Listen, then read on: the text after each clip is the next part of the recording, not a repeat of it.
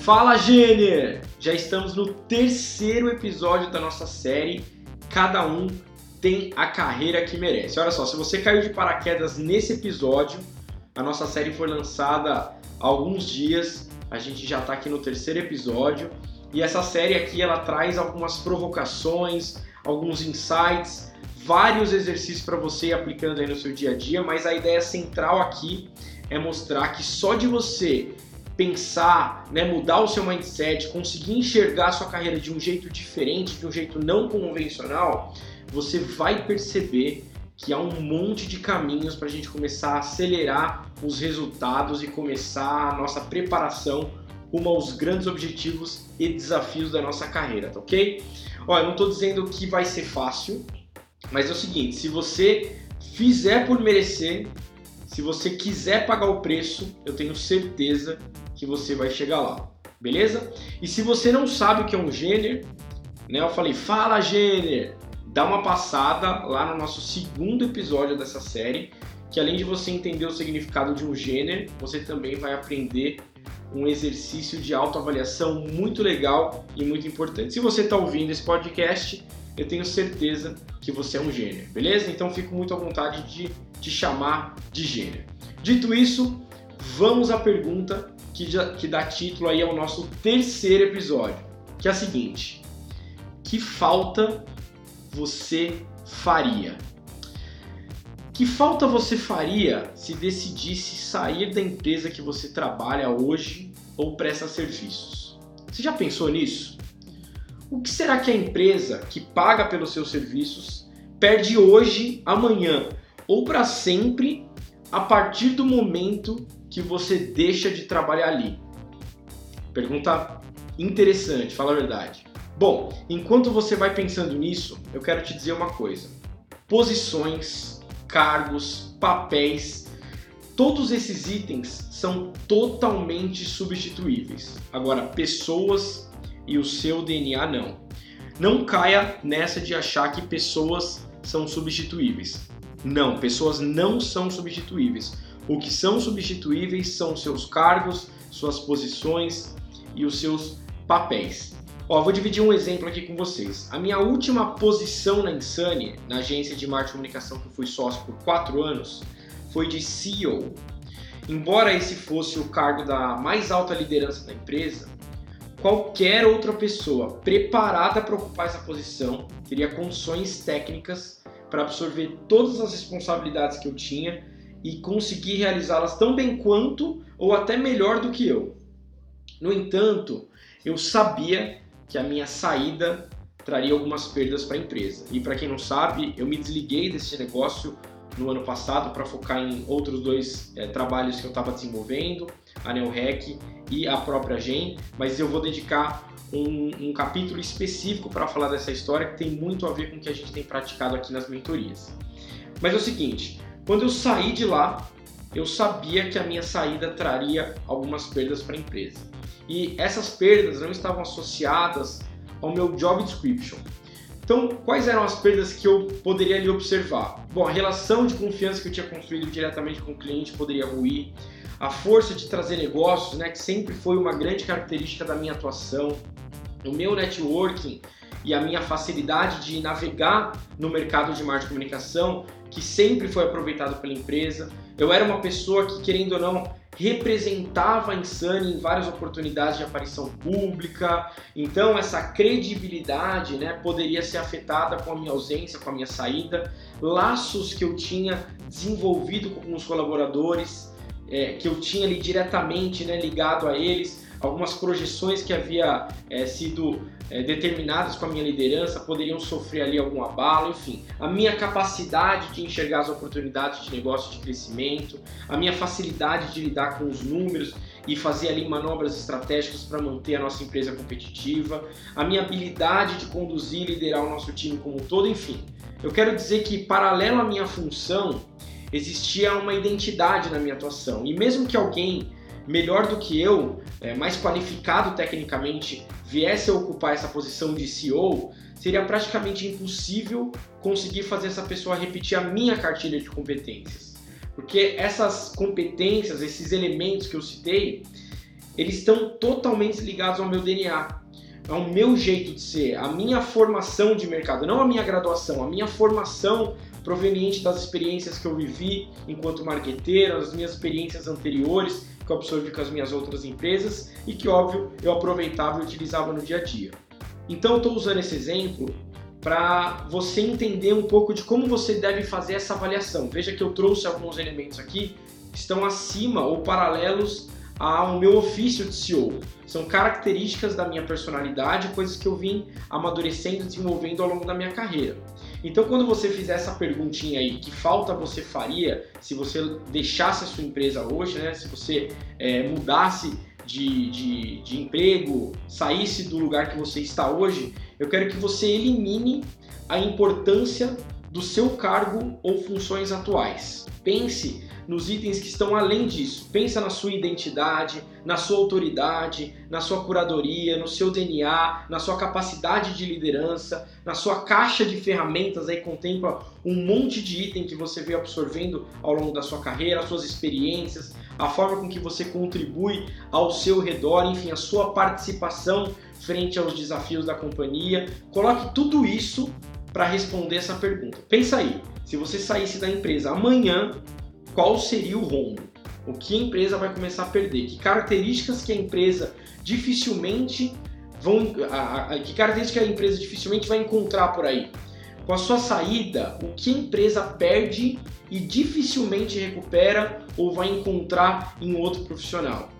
Eu quero que você entenda que pensar nesses itens vai ajudar você a descobrir e mapear algumas características que tornam você um profissional especial ou não. E aí que mora o perigo. Vai pensando. Pergunta é: que falta você faria? Então, enquanto você pensa, é, eu quero falar o seguinte: esse exercício é, deixa a gente um pouco tenso, é normal, porque às vezes é difícil conseguir identificar o que está além da nossa função. Muitos profissionais, inclusive, acham que cargos, cargos é, é, de alta liderança, complexos, contemplam grande carga de responsabilidade, eles se justificam por si só e trazem dentro de, dessa função, dentro da posição, o todo o diferencial. Mas cargos de confiança não são alcançados somente por vocação técnica. Tem a vocação técnica envolvida? Sem dúvida nenhuma. Mas é a nossa atuação que vai ser repleta ali de complementos e contribuição que está completamente fora do, do, do job description, que foi dada aquela função, aquela posição, que é o que realmente vai ser levado em consideração na hora que você sair é, ou que você levantar a mão e falar, ó, oh, pessoal, recebi uma proposta aqui, eu acho que eu estou tentado a mudar. Eles não vão olhar para a sua função, para o seu cargo, porque isso é completamente substituível, como eu disse agora há pouco. Agora, os seus diferenciais, é, o, seu, o seu DNA que está envolvido ao entorno da, do, do seu profissional, né, da, sua, da sua bagagem, é isso que vai ser levado em consideração. Então não se engane achando que a sua função justifica a sua importância. A função que você ocupa hoje, ela justifica a importância do seu cargo e não a sua importância enquanto profissional. Então tome cuidado, vou repetir. A função que você ocupa hoje justifica a importância do seu cargo e não a sua importância enquanto profissional. São duas coisas completamente diferentes, ok? Depende de você é uma pessoa tão especial que vai ser demovida aquela posição que você ocupa, porque vai, eventualmente vai ser substituída por uma máquina, a gente sabe que isso é totalmente possível, mas você vai ser aproveitado em um outro lugar, caso você queira, porque você é um profissional diferenciado, tá? Durante essa avaliação, a, além da função, eu também quero que você tome cuidado para não ficar valorizando alguns itens básicos, assim, mínimos, como, ah, eu cumpro horário, não fumo no horário de trabalho, não fico muito no café com a galera, não falto, realizo as minhas tarefas a tempo, ah, eu não chego atrasado em reunião, faço favores ou costumo ajudar os colegas de trabalho, enfim. São itens, assim, mínimos e básicos esperados de qualquer profissional. Então, não quero que você coloque esses itens é, para fazer a avaliação e para você responder essa pergunta. Se você acha hoje que esses itens são seus diferenciais, olha, eu recomendo que você reavalie de uma maneira mais crítica e mais profunda a, a sua, o seu momento atual aí na empresa ou o seu momento enquanto profissional, beleza? Então, tá aí pensando que falta você faria? Eu quero que você faça o seguinte: pega um papel agora e começa a anotar tudo que você está encontrando. Tira esses itens que eu acabei de falar, esses itens básicos não fazem sentido. Tira daí a sua função. Ah, não, o meu cargo ele tem uma responsabilidade. Não, não. Traz as suas características, a, tua, a sua atuação. E aí você vai perceber que você vai começar a montar aí tudo que o seu DNA contempla, tudo que está acima das suas atividades hoje, que é isso que vai fazer a diferença, ou vai evidenciar a falta que você poderia fazer, você vai começar a montar esse pacotinho de coisas. Agora você vai me perguntar, Michael, o que eu acho, né? Porque é uma avaliação muito pessoal, uma autoavaliação. O que eu acho basta? Nunca. Pelo contrário, o que você acha nem sempre vai estar evidenciado aí no dia a dia. Então a minha sugestão é, depois que você fizer a sua autoavaliação, vá pedir, vá, vá, vá pedir feedbacks. Peça feedbacks em relação a esses itens que você está encontrando. Mas se você quiser fazer uma análise mais precisa, o ideal é você sentar com o seu chefe e depois com alguns pares do seu trabalho, do seu dia a dia, pessoas que têm contato com você e que fazem parte é, do seu fluxo de trabalho, e pergunta o seguinte: na sua opinião, qual é a principal diferença que eu faço hoje? Você vai encontrar respostas muito interessantes. Eu recomendo que você faça a pergunta. E quando você é, for fazer essa pergunta, não sugestione a resposta. Não crie esses, esse, esse roteirinho que eu estou te dando aqui, não. Deixa a pessoa responder e fica, deixa ela à vontade para trazer a percepção dela. Você vai reparar que se a resposta dela estiver associada somente à sua função, cuidado, porque aí o seu maior valor, a percepção das pessoas em relação ao seu maior valor ainda está na sua ocupação e não na sua atuação.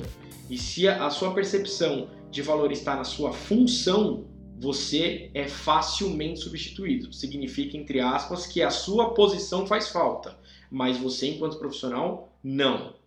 Bom, pessoal, esse episódio vai terminando por aqui. Eu quero que você use o seu dia para refletir sobre a falta que você faria ou poderia começar a fazer hoje aí na sua empresa, tá ok? Observe seus pontos. Então veja aí se você ainda é mais função do que atuação. Repare se suas características extra job description aparecem, se destacam. Tente identificar o valor da sua contribuição no dia a dia. Isso é muito importante, porque assim, fazer falta é um sinal de importância. E esse sinal de importância nos ajuda a entender muito bem qual é a diferença que a gente faz no ambiente de trabalho. E hoje em dia, esse item é fundamental para a nossa carreira. Beleza? Então, as minhas dicas estão aqui. Pense hoje que falta você faria. Vou ficando por aqui. Aquele abraço, ajuda a comunidade a crescer, deixe o seu feedback, contribui, fala dos temas que você gostaria que eu trouxesse aqui. Se tiver dúvidas em relação à mentoria também, manda um e-mail direto para mim. Você vai achar meus contatos lá no Instagram, arroba beleza? É isso, forte abraço e até o próximo episódio.